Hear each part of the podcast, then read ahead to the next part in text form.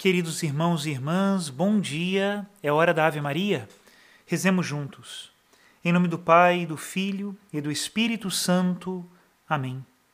O anjo do Senhor anunciou a Maria e ela concebeu do Espírito Santo. Ave Maria, cheia de graça, o Senhor é convosco.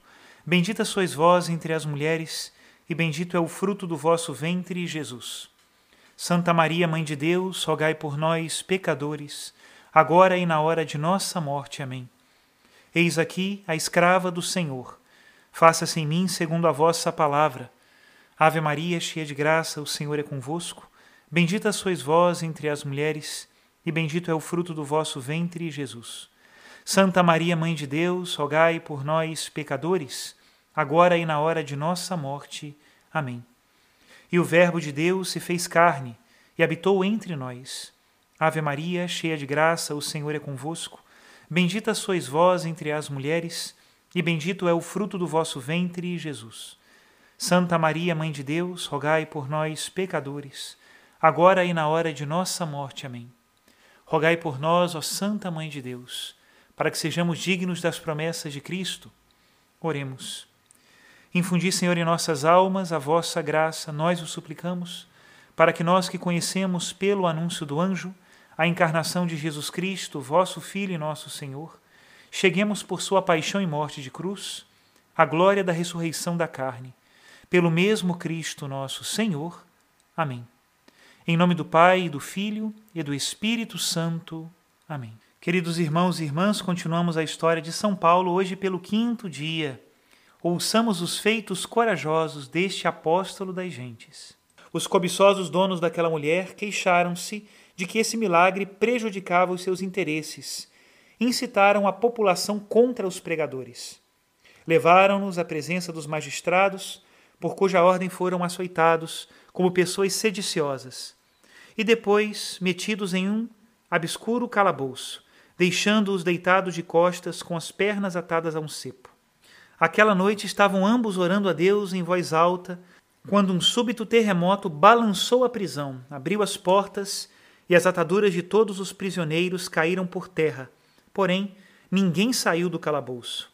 O carcereiro despertou com terremoto e ruído, e vendo abertas as celas, imaginou que os presos haviam fugido. Temeroso de que pagasse com a sua vida por aquele infortúnio, estava prestes a se matar. Mas São Paulo conteve, dizendo-lhe apressado: Não te mates, todos estamos aqui. Surpreendido, igualmente, o homem, tanto pela grandeza do milagre, como pela bondade do apóstolo, lançou-se a seus pés e pediu o batismo para si e para toda a sua casa. O magistrado, na manhã seguinte, enviou ordem para que se desse liberdade a todos os presos que se diziam servos de Deus. São Paulo, que nada havia legado para evitar o açoite, queixou-se então de que fora açoitado ilegalmente um cidadão romano e recusou sair da cidade sem receber alguma satisfação. Isso fez para intimidar os juízes e procurar, por esse meio, o favor deles em benefício dos convertidos.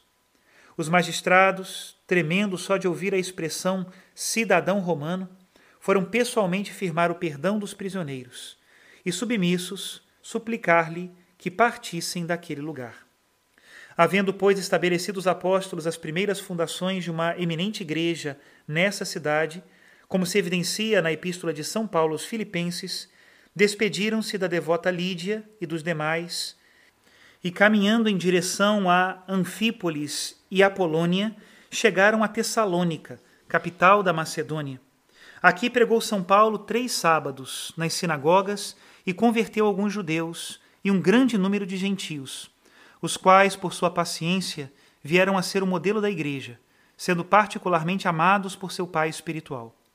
Os judeus incrédulos invejavam os progressos que fazia naquela cidade do Evangelho.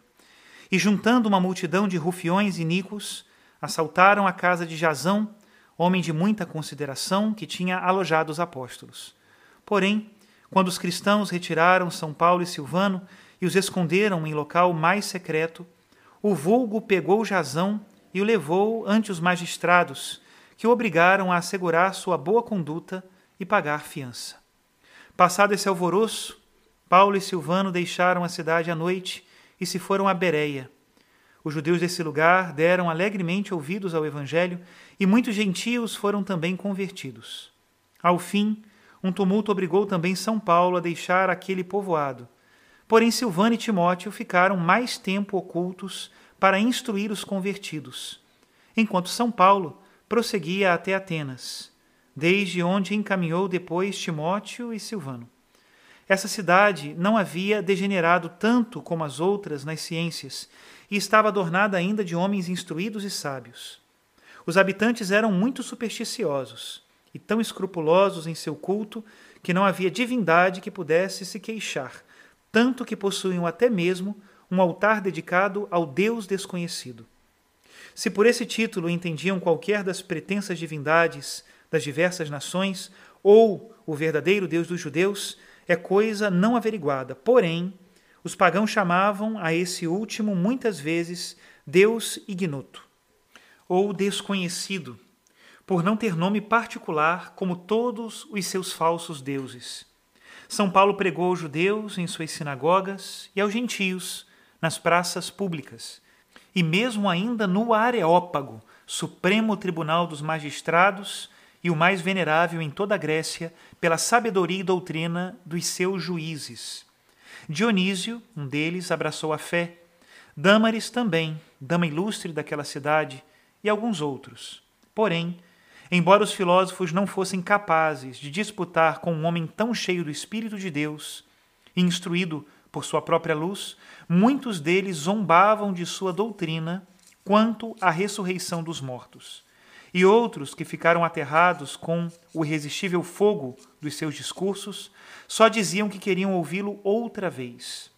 São Timóteo foi desde a Macedônia até Atenas em busca de São Paulo, porém Silvano se deteve algum tempo mais, seja por algum compromisso, seja por enfermidade.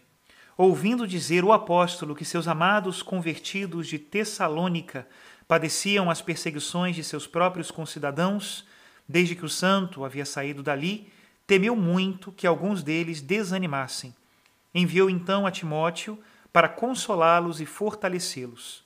Paulo mesmo foi conduzido, por chamado especial do Espírito Santo, desde Atenas a Corinto, onde se alojou na casa de Áquila e de sua mulher, Priscila, que tinha o mesmo ofício que ele. Áquila era natural do Ponto, porém havia residido em Roma até que Cláudio, o imperador, desterrara todos os judeus daquela cidade, motivo por que fora viver em Corinto.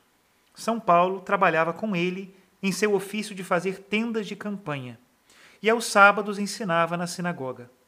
E atraiu à verdadeira fé muitos judeus e gentios. Aqui foi onde escreveu suas duas epístolas aos Tessalonicenses, ambas no ano 52. Estes são os primeiros escritos de São Paulo muito teve de padecer nessa cidade pelas perseguições e pela obstinação de inúmeros homens malévolos.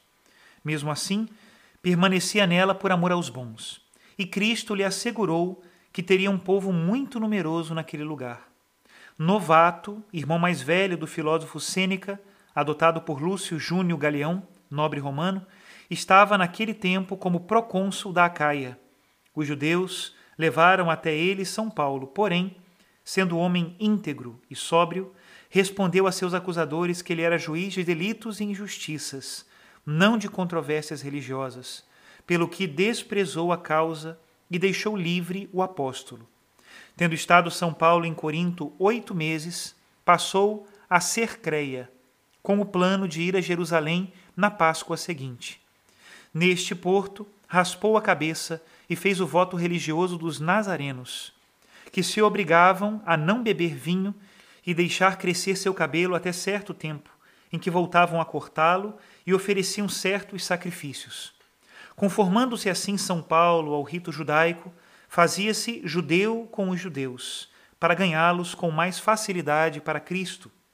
Começa então uma viagem de São Paulo a Jerusalém mas só saberá o que acontece lá aquele que escutar amanhã a hora da Ave Maria. Que Deus abençoe a todos, em nome do Pai, do Filho e do Espírito Santo. Amém.